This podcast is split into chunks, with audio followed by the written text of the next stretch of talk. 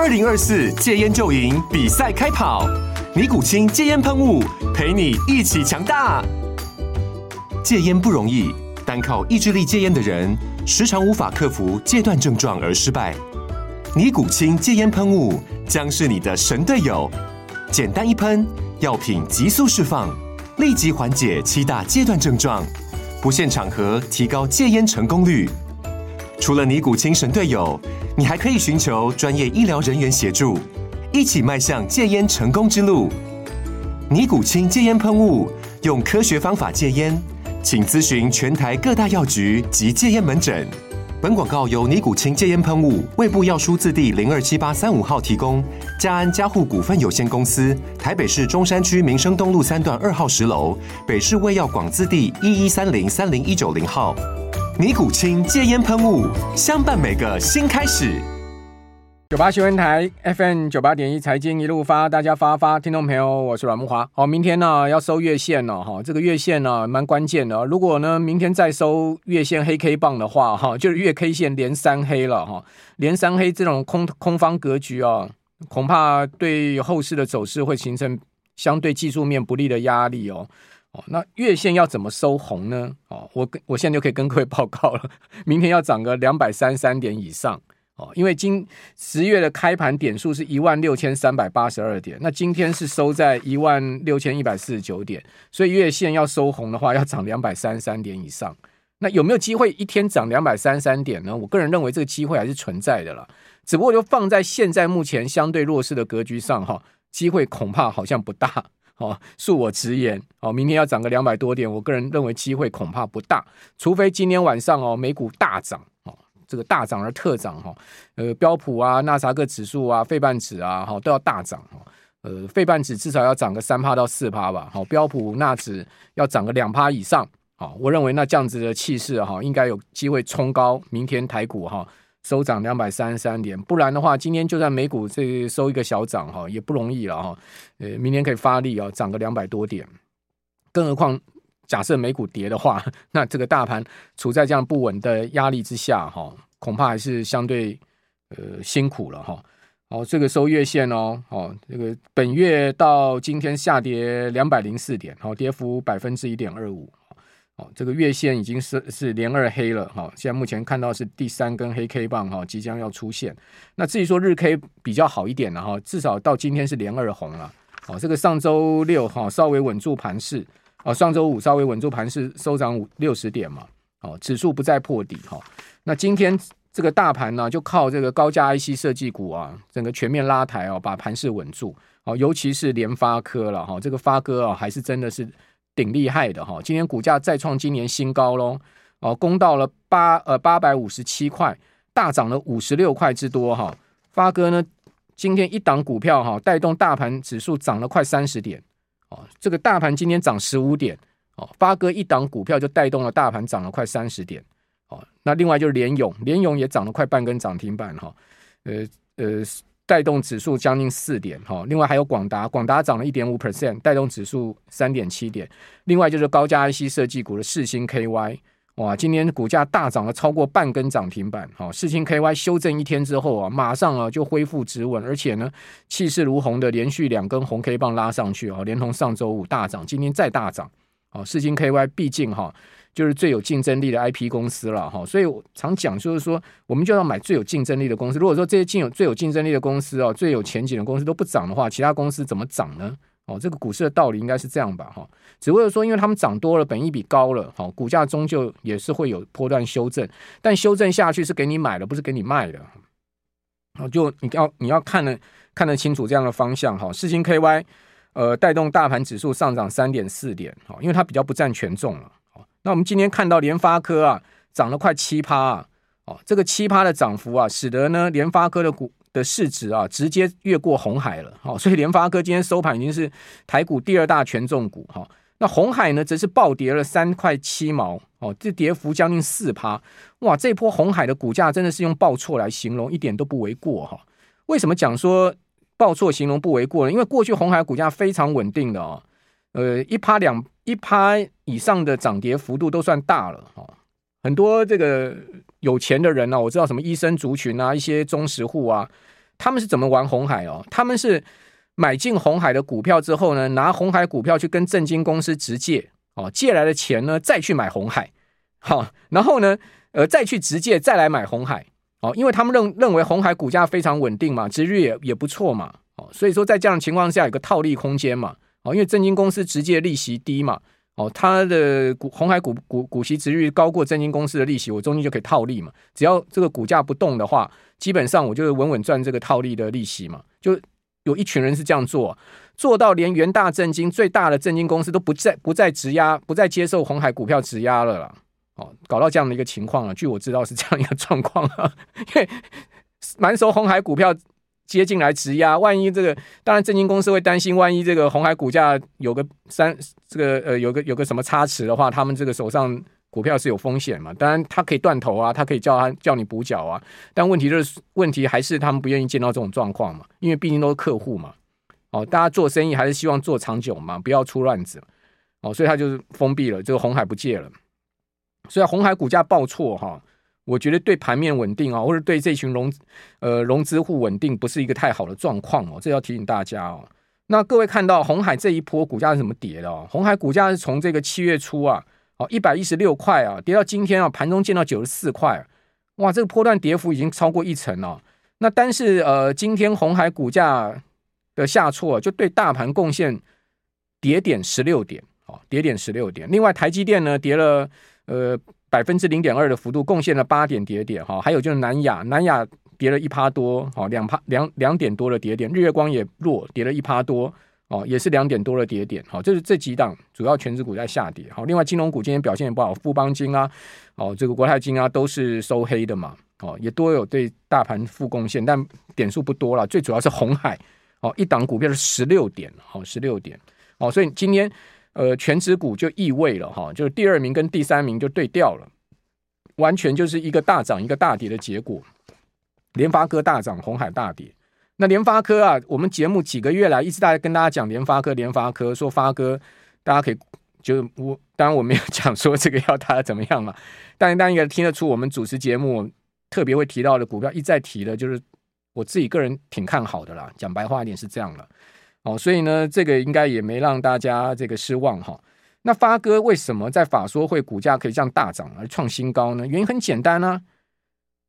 人家缴出了第三季的成绩单好啊，而且预期预期第四季的财测可以增长十五 percent 的营收啊，对不对？它的谷底已经过了，而且未来就是要一路上了。更何况还宣布了明年一月三十一号要半年度首次配息，要配这个呃二十四块六。哦，其中十六块六是股息，另外八块是特别股利嘛，总共加起来二十四块六。一明年一月三十一号就要配息了，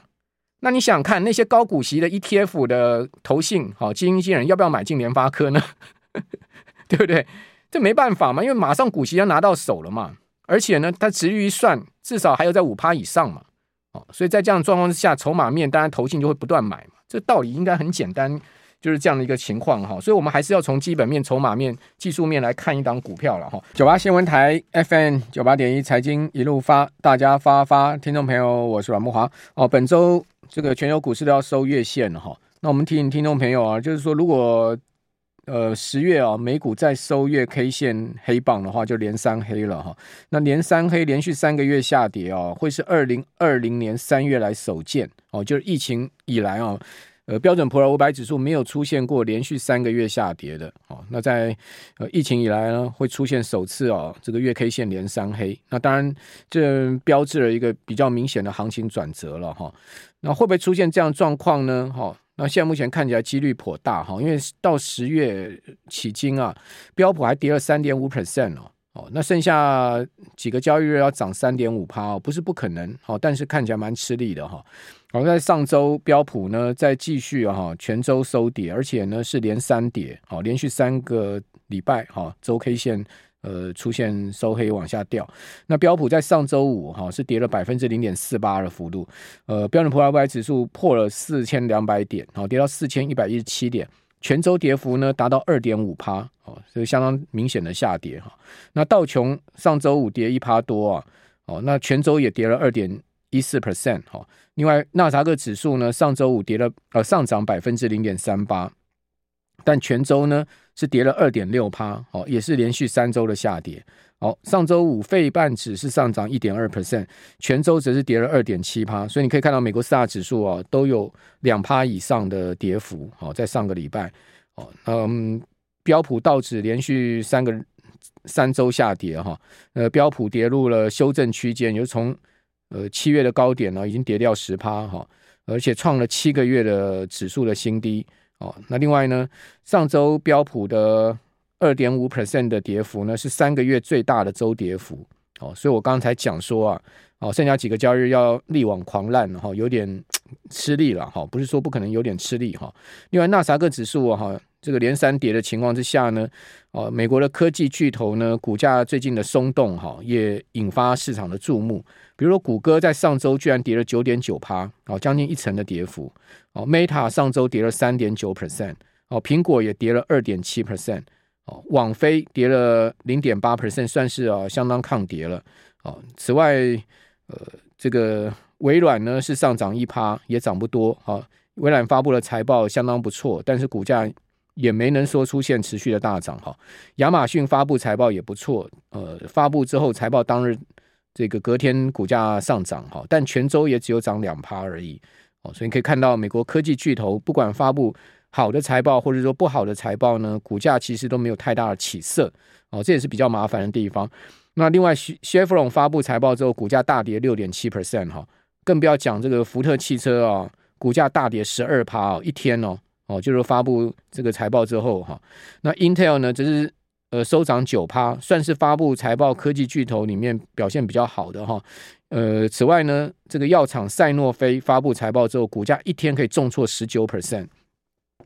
哦，所以美美股最近呢、哦，个股的波动啊，跟风险不小啊，提醒听众朋友稍微呃，可能要稍微注意哈。那另外这个礼拜哦，呃，很多重量级的事件要发生哦，包括联准会、英国央行、日本央行要举行利率决策会议哈。那美国。另外，经济数字最重要的十月份的非农业就业数据，哈，呃，苹果的财报压在最后要发布，哈，还有超维的财报、高通的财报、星星巴克的财报，好，那这些都是这礼拜啊重要的看点，哈。那此外呢，我们刚刚前面一段有谈到，哈，就是说这礼拜美国还要发布哈最新的再融资计划，哦，所谓再融资计划就是发债的计划，哈，呃，会是在这个。十月一号，好，周三，好，呃，早上的八点三十分，这是美国时间，美东时间八点三十分发布，好，这季度再融资声明，好，那美国十年期公债殖率上周五收在四点八嘛，好，比八月哈发布再融资这个声明的时候呢，高出了七十五个基点，哦，零点七五个百分点，等于说是殖率呃大升的一个情况哈。呃，所谓季度再融资，就是会揭露美国财政部在多多大程度内要提高长天期债券的销售，好，以应以应不断扩增的财政赤字，哈，预算赤字，哦，那至于在这个数据的部分呢，好，当然越大的话，当然市场就担心这个美美国发债的压力就越大，哈，那这个对于长债殖率恐怕不是一个太好的消息，哈，当然要等到呃周三我们再来观察，哈。那另外呢，这个市场已经预估了，说美国财政部啊会扩大债券拍卖规规规模。他说，呃，没有办法避免哈，可能会调高第四季美债拍卖规规模，以应以支应日益恶化的预算赤字。哦，这是摩根斯丹利美国利率策略部门主管哈，他他的说法。他说呢，短期国库券占美国债务余额的比重可能会上升到二十二趴左右哦，哦，略高于美国财政部。呃，借款咨询委员会建议的十五到二十 percent，就是发短债因应。好，现在目前呃赤字急增的一个情况。好，美国财政部在七月三十一号有宣布第三季的融资一兆美金嘛，当时就引发市场的紧张了。哦，那呃现在目前呢，马上要在发布第四季跟二零二四年第一季的举债预估。好，Jeffrey 美国经济学家啊，呃，这个 Tom。Simmons 就预估说，他说当前市场环境应该会在一段时间内哦，让这个国库券的呃占比呢进一步攀高哦，就是说发这个短债的一个比率会再增高。那另外 BOA 啊，美国银行已经调高未来几年美国预算赤字的规模了，预估美国呃超支的金额在利息支出下会被带动往上。那二零二三年度的一点七兆美金已经扩增到二零二六年财年的两兆美金，再增加三千亿美金的预算赤字的一个预估。好，这样应该会迫使美国财政部啊要发行更多的债券。哦，也就是叶伦呢，这个发债的压力会越来越大哈。那假设呢，联准会量化宽松 QT 的政策呢，在二零二四年六月结束。好，这是 QT 要结束下的前提。好，分析师预估二零二四年十月。十年期约当债券发行会高达一点三四兆，哦，较原先高出了将近快一千亿美金了，哦，所以这美国现在目前的财政的压力是非常庞大的哈。那财政压力庞大，当然就经不起这个战争了，对不对？所以为什么呃最近习拜要会面的这个消息啊甚嚣传成上，然后王毅呢到美国去啊，分别会呃分别会见了这个呃拜登总统左右哼哈二将哈，一个是。讲哼哈二将好像不太得体了哈，就左右两大将了哈，一个是国务卿布林肯哈，另外一个是国家安全顾问沙利文哦，苏利文哦，然后同时呢，拜登也接见了这个王毅哦，最主要就是希望说呢，能提高美中啊这个外交高层级的对话跟沟通了。那现在市场就传言说呢。呃，习拜有可能会在月年底哈，在旧金山会面。好，那美国总统拜登跟中国国家主席习近平，好，会不会下个月在旧金山举行的亚太经合会 （APEC） 会议期间会面呢？哦，两国官员原则上啊同意举行双边的峰会。哦，但是呢，哦，仍然要最终敲定呃一切细节跟安排。好，那呃，这个当然就是要。美中要融冰嘛，哈，一个和解的一个迹象嘛，哈，那当然和解迹象要融冰，我觉得，我觉得美国可能要多试出一些善意了，哈，就是说在这个科技的对科技的封锁上面啊，晶片啊，半导体这些上面，如果说美国不多出多试出一些善意的话。呃，即使见面，恐怕也不会对实质的关系哦哦做太大的改变了。所以见见面也不过就是一个形式而已了哈。不过至少气氛上的缓解是比较好的了。哦，那美国当然这个时候有需要，拜登明年要选总统，现在财政的压力这么大哦。然后如果说巴勒斯坦跟以色列就哈马斯这个以色列的战火扩大到整个中东的话，那美国的财政压力会更大。那乌俄战争已经是经年累月了，好，那再加上中东又爆发持续的经年累月的战争，两条战线对美国的财政压力真的是雪上加霜啊！哦，所以当然在这边美中稍微和解哈，那看看有没有办法把整个全世界局势稍微稳定安定下来。好，这个可能就现在目前美国白宫在思考的一些方向吧。哦，不管怎么讲啊。哦，全世界大国对抗哈，总不会是好事了。哦，就对全人类来讲哈，长期不会是好事了。哦，这合作呃替代对抗，应该才是长远之道吧？哈，我个人是这样觉得哈。另外呢，就是说在油价的部分哈，高盛预估二零二四年呢第一季哈，布油每桶的价格，就是明年第一季价格，布油是九十五美元。但是他有但书哦，他说如果伊朗的出口减少的话，油价有可能会越过百元一桶。那八月的时候啊，伊朗日产原油量是三百一十万桶，这个量能不少哈。当然不是伊朗最高的产能，伊朗最高产能应该可以达到五百万桶，哦，但是已经是二零一八年来最高的一个产能了。那安永首席的经济学家啊，这个达这个达呃达科这个人呢，就说他预估最惨的情况之下，今年底油价有可能会喷到一百五十美元哦。不过这大家听听了，就是达科他个人的预估了。哦，他的预估呢是这个以巴的战火扩大哈，到第六次中东战争。他说，如果说油价真的是在这样的情况下喷到一百五十美元一桶的话，好，他说全世界经济将会温和衰退。哦，同时呢，明年底全球 GDP 会因此而衰退百分之一点四，下滑百分之一点四。哦，他觉得美股因此而会下跌百分之二十，美元指数会上升百分之十。好，这是。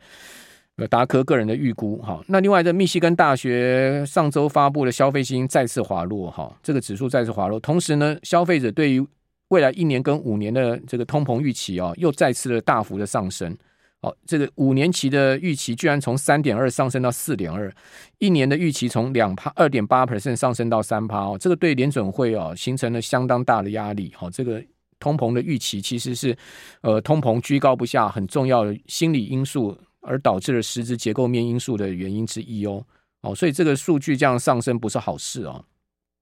那当然，消费者有感哈，最近的局势啊，油价各方面的压力啊，哈，我想这也是嗯，很正常的情况。好，那今天台股的筹码面还是不利于大盘哈。这个筹码面的详细数据，等一下跟大家报告。好，外资仍然是继续卖超，而且是连续十二个交易日卖超，已经卖超了一千三百四十六亿了。今年已经净卖超转为超过千亿的规模了哈。那这样的大盘的一个卖压不止的情况之下哈，就抛售这些全职股，像红海十个交易日卖了十七万张的情况之下，哦。那外资呢，到底是要撤出多少资金才过瘾呢？